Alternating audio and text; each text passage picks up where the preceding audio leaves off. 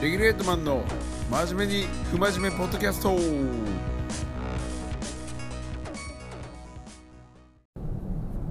はいどうも。えー、っと6月2日、えー、20時45分ぐらいですかね。今日も帰りの通勤の中車での中から収録になってます。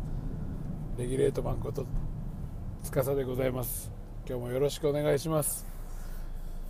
いやー暑かったですね今日は。疲れました。えー、なんかあのー、このラジオも今回で4回目の放送になるんですけどえー、なんやアップルの、えーと、ポッドキャストのアプリ。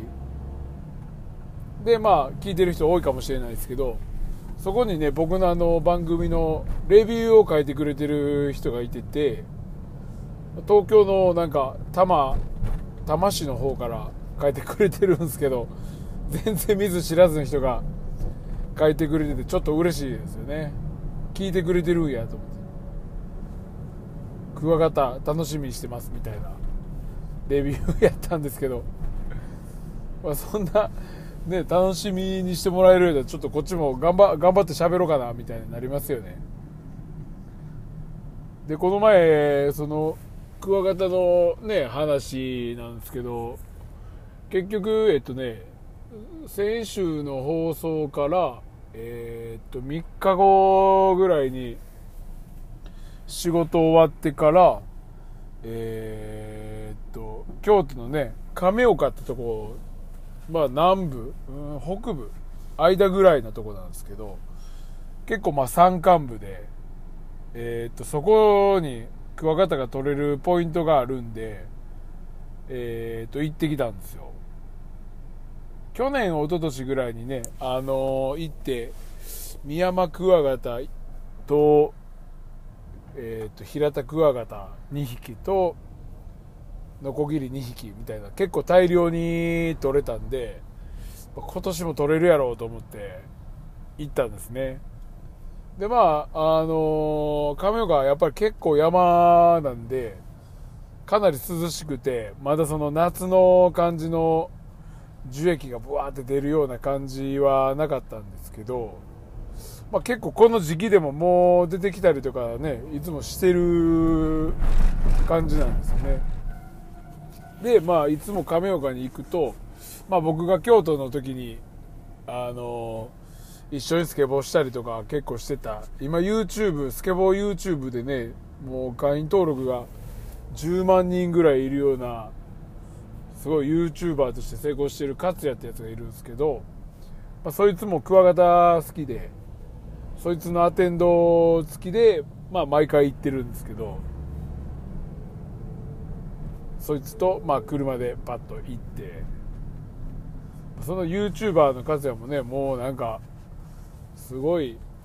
忙しい YouTube の撮影したりなんやかんやで忙しいんですけど、まあ、夜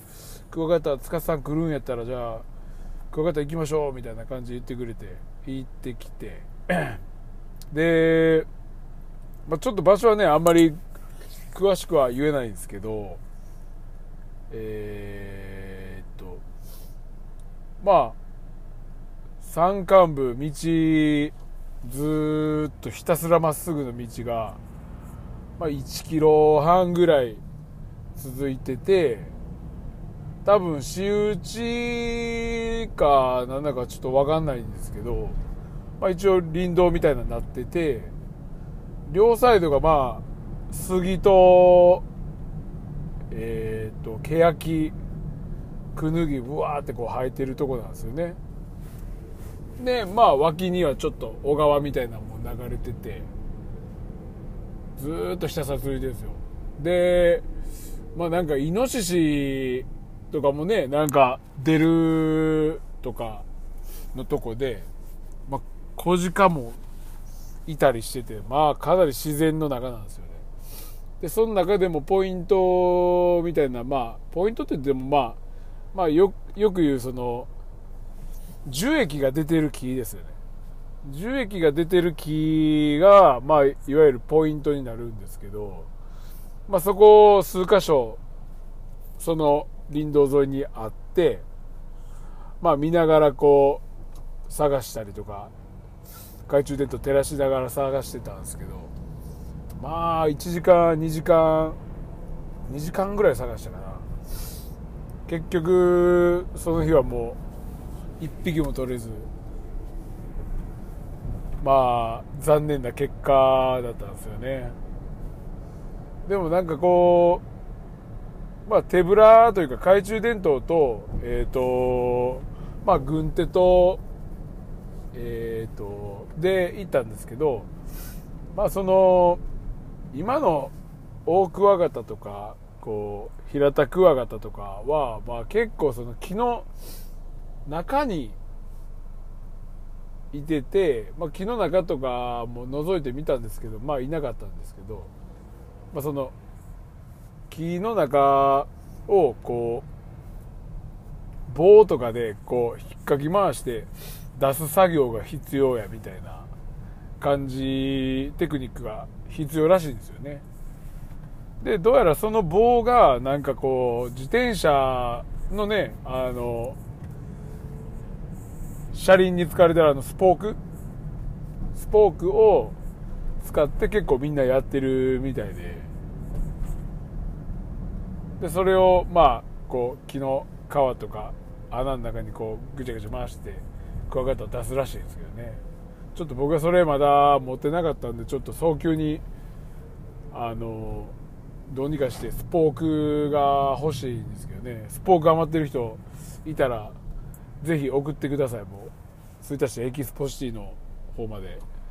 お願いします。どうどうやんだろう。あのスポーク車輪だけ買わなあかんのかな。中古自転車屋さんとか行ったらもらえるんですかね。それかなんか バーベキューとかで使うステンレスの串刺し。あんなんとかでもまあいいみたいなんで、まあ、ちょっとキャンプ用品屋さん行ったらまあ多分売ってるんかなと思うんですけど。そうそう。でなんかちょっともうどうやらもう詳しいから悔しいからね結構どうやって撮んねんと思ってこういろいろ見てたりしてたんですけど。なんかまずえっ、ー、とクヌギの木えーとまあ、樹液を出てる木を、まあ、ま見つけるのはまあ条件絶対なんですけど、えーと、その樹液が出てる木はどこにあんねんっていうポイントの見方としたらまあなんか太陽が、えーとまあ、東から昇るじゃないですか。東から昇、まあ、東に向いててかつまあ南向き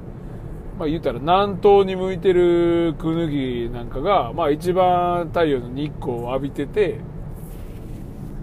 まあ樹液が出やすいっ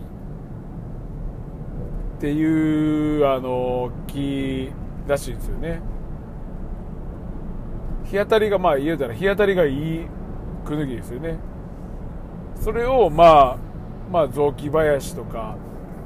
まあ林、木とか見かけたら、まあ、チェックしてみるといいかもみたいな感じらしいんですよ。でえっ、ー、と、まあ、そのパッと見てキノコが生えてたりあのもうアリがいっぱいいるようなクヌギとかはもう朽ち果ててる可能性があって朽ち果ててると、まあ、カブトムシクワガタとかは、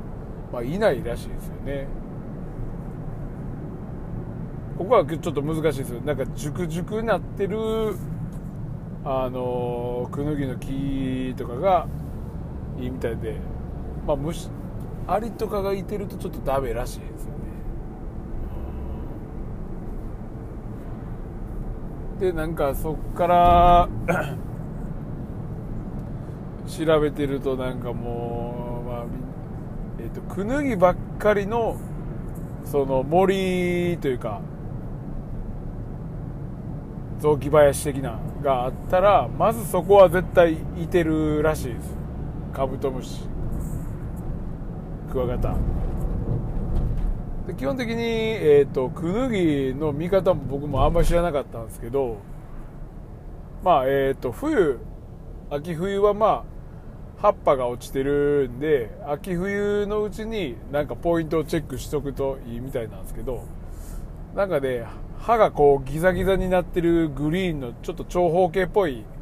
葉っぱがいっぱいついてるのがクヌギなんですけどいわゆるあの広葉樹ってやつですね。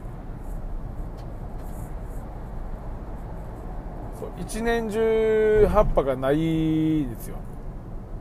それは。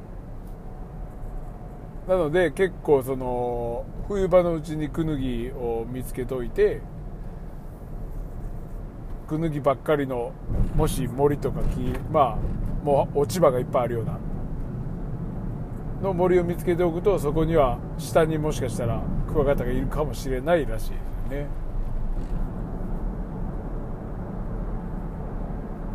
で結局ねまあそんなんばっかり見ててもうかなり行きたくなってきてしまってこの帰り道の最中もなんかどっか森ないかな思いながらこう帰ってるんですけどと言いつつもう今まだ大阪の門真なんでそんな絶対ない感じなんですけど。まあせっかく亀岡まで行ったのに取れなかったんでまあリベンジはしようかなとは思うんですけどえー、結局2時2時3時ぐらいまでやったんですけどね。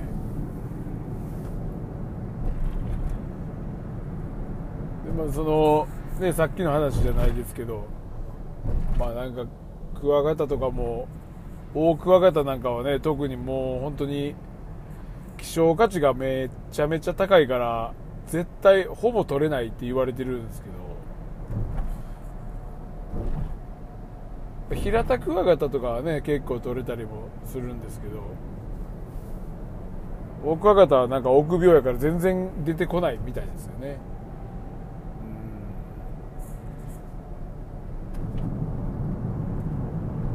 ね、なんかこう僕もそういうのちょっと興味持ち出して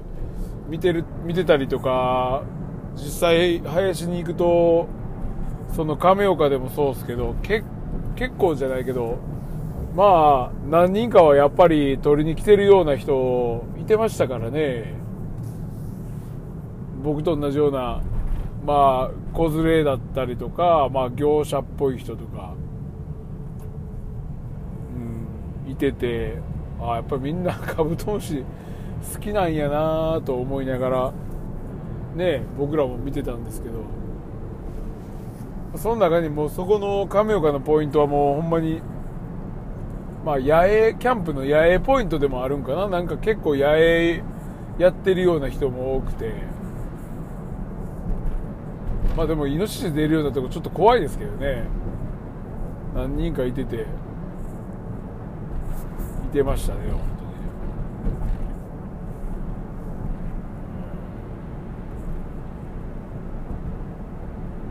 当に。でみんなもうカブトムシとかねなんか飼ってたりとか取りに行った経験ってみんな一度はあるとは思うんですけど。今今更また自分が結構こう、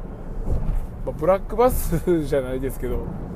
ねもう僕あんまりやってないですけどカブトムシこんなに取りに行くのが楽しいって思うようなねなっちゃうなんて思ってもなかったんで、まあ、子供うちの子供もねなんかもう取ってきて取ってきてって言うんで取りたいんですけどねいっぱい。クワガタさん。どこにいるんでしょうか本当に。今日もねちょっと自分の家の近くのとこちょちょこっとの見てから帰ろうかなと思っているんですけどね、はい、お問い合わせ、えーと、メールなどの問い合わせはつかさアットマークレギュレート .jp tsuKasa アットマーク regulator .jp でございます。どしどしあのご意見企画などあればご要望メールください。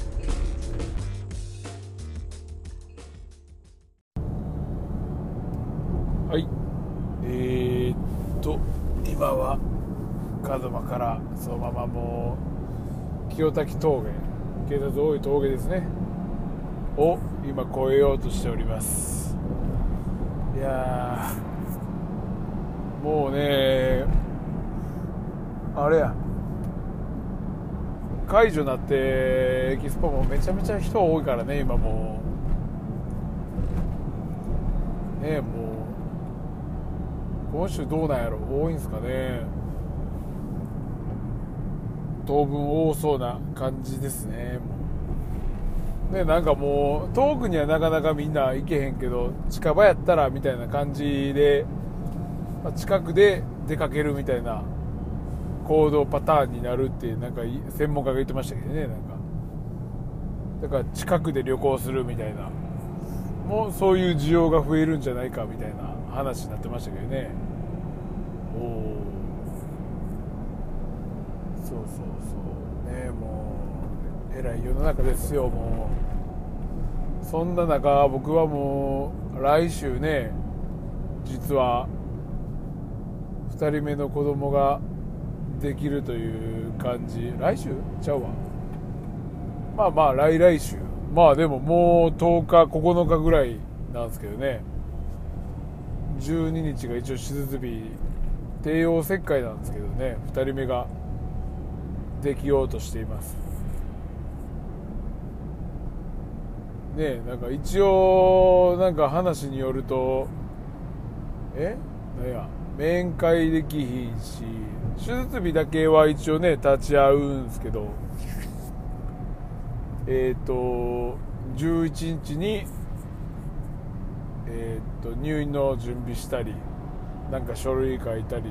荷物運んだりとかして12日手術してほんでそこからえっ、と退院が一応20日の予定なのかな。で19日まあから一応多分面会みたいなのもできるみたいな感じらしいですね。その間僕だからね 小学校の子供小学生1年生の子供まあね面倒見ないとダメなんでダメというか小学校帰ってきてちょっとまあ親に見てもらいつつ、まあ、僕も早めに仕事切り上げさせてもらってまあ一緒に過ごそうかなと思ってたりしてて。でえっ、ー、と16にレギュレート社員ミーティングと化して、まあ、ブラックバスキャンプを、まあ、やる予定なんですよね。そこでなんかまた収録ラジオねみんなで撮れたらおもろいですけどね。これでもまだ再生回数結局 20, 20とか3030までなぐらいなんでまあひっそりやっていけたらねいいですけど。でそんな感じですね。結構来週から僕もバタバタで今だからあのあれですよ。もう小学校のなんや教科書の準備とか子供と一緒にこう時間割り見つつ教科書これ入れてく入れてくみたいな連絡帳入れたりとかね名札つけたりとか、まあ、それの手伝いしたりとか朝してますね。ね小学校なんかランドセルとか懐かしいですけどあれでももう3年生4年生ぐらいになったらもうねもう違うリュックというか持って学校行ってたと思うんですけど6年間も多分ねあのランドセル使ってる子少なかったイメージですけどね。ね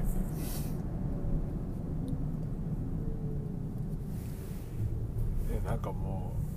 う1年1年半前ぐらいにランドセル買うんでしょ？今。予約したりとか。そう何十万何万とかするような奈良の革職人に作らせてみたいなやつが生えてるみたいですけどね。1年半前に予約してどうすんねんって感じですけどね。ねえほんま。ね、小学校も。で、まあ、コロナでまあまあランドセル実際背負って学校行ったらまだ2回目3回目ぐらいで、まあ、1日からね本格的に行ってるんですけどとりあえず奈良市で今はまあ8時前ぐらいに出て11時ぐらいに帰ってくるぐらいのスタンスなんですね。で来週からもうえー、っと5時間とかまあそんなんも始まるみたいですけどね。まあ、今はなんか楽しく行ってるみたいでまあ良かったですけど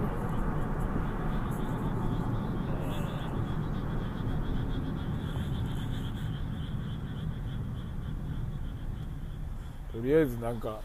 昨日おとついぐらいかなんか通知ではとりあえず体育大会運動会はまあやらないらしいんでね、まあ、行事系はもうほとんどなくなるんじゃないですかね今年は。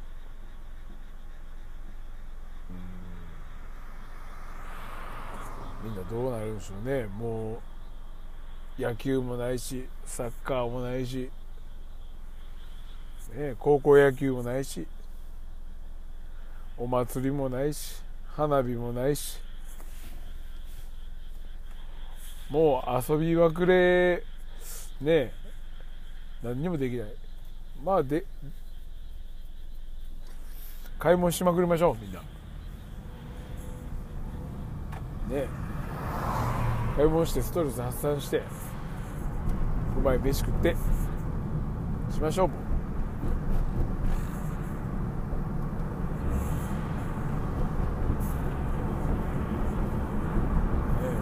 でもちょっとあのまあコロナねなんか PCR 検査今日なんか医療者のお客さん来て喋ってたんですけどまあ結構受け入れてる病院のね看護師とかは、まあ、病院によるんかもしれないですけど手当が結構まあもらえたりしてるみたいですよね。国からの給付金プラス医療者の手当みたいな。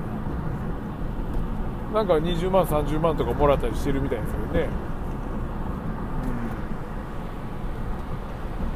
うん。そうね。でも頑張ってもらってるからね。PCR まああれ結局綿棒を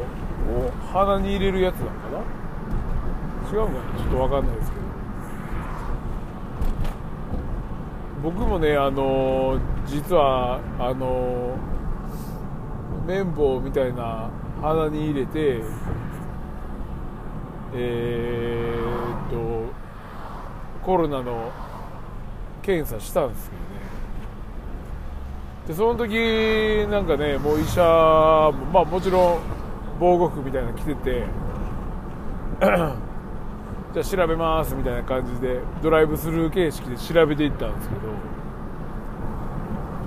でなんか医療費はその時には払ってないんですよ。でまた後日連絡しますっていう感じであの、連絡待ってたんですけど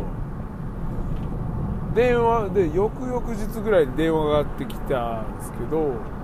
ちょっと仕事で電話出れなくてで折り返ししても繋がらなかったんでそのまま一応ねほったらかしてる感じにはなるんですけど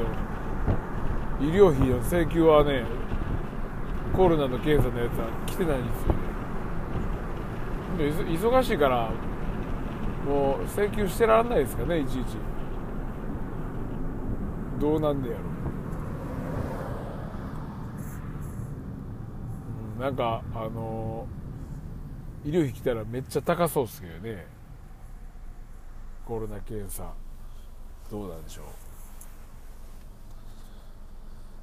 う。ねこのアンカーアプリも今回で4回目。ちょうど今で10分か。もうでもさ 20, 20分25分ぐらい喋ったんかな。一人で喋ることってなんか意外となんかだらだらしゃ喋りますねこれ。帰り道やから。これ誰ね意外としゃ喋ってると結構こうすぐね僕も帰れるんでなんかいいですわ。帰り道にちょうど、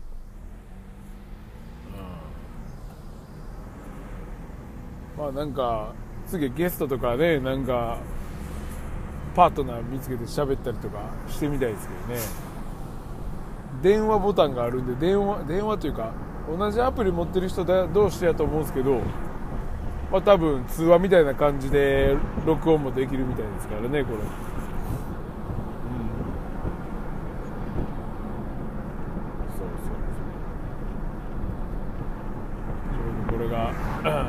163ちょうど奈良にはもう入ってるんですけどね。今日まためちゃめちゃ夜はやっぱり涼しくて気持ちいいですね。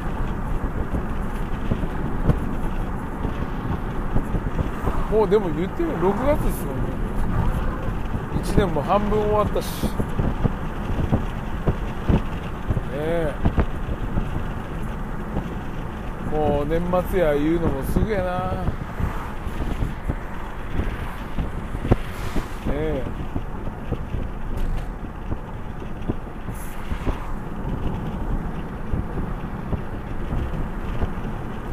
もう今年の年末ん？何何してたかな？年末年始スノーボードで雪がないとか言ってた年でしたねそういえば。冬は。ねえ全く。で2月ぐらいからちょこちょこなんか中国でコロナっていうのが流行ってるらしいぞみたいなぐらいのタイミングやってほんでえっ、ー、とインタースタイルっていうそういうボード系のね合同展示会みたいなのが横浜で毎年あるんですけどまあスノーボードウェアとかスノーボードの板とかスケボーとかの全部集まる展示会が横浜であってちょうどそれが2月の終わりか3月頭ぐらいななはずなんですよ確か。でえー、っとちょうど僕行ったんですけどあのークルーズ船がねなんか多分コロナでなってたタイミングでちょうどその会場の裏にそのクルーズ船が止まってたんですよ。ね確か。でちょうどその僕が行った時ぐらいにお客さんがこう解放されるみたいな確か日でコロナやばいぞみたいな話になってたのが3月でしたね。であれよあれよと言うてる間にもう4月になったらもうピタッとストップしてね5月つい最近まで休みで。ね何やったんすかね。どこまで勢力がねなるんか。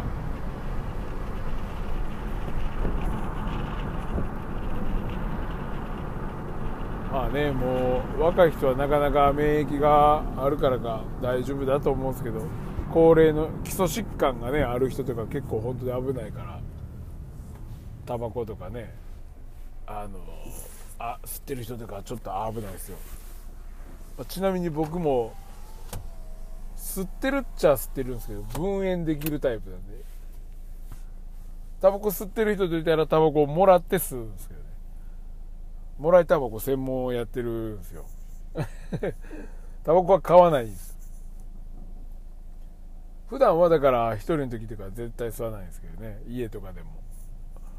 飲みに行って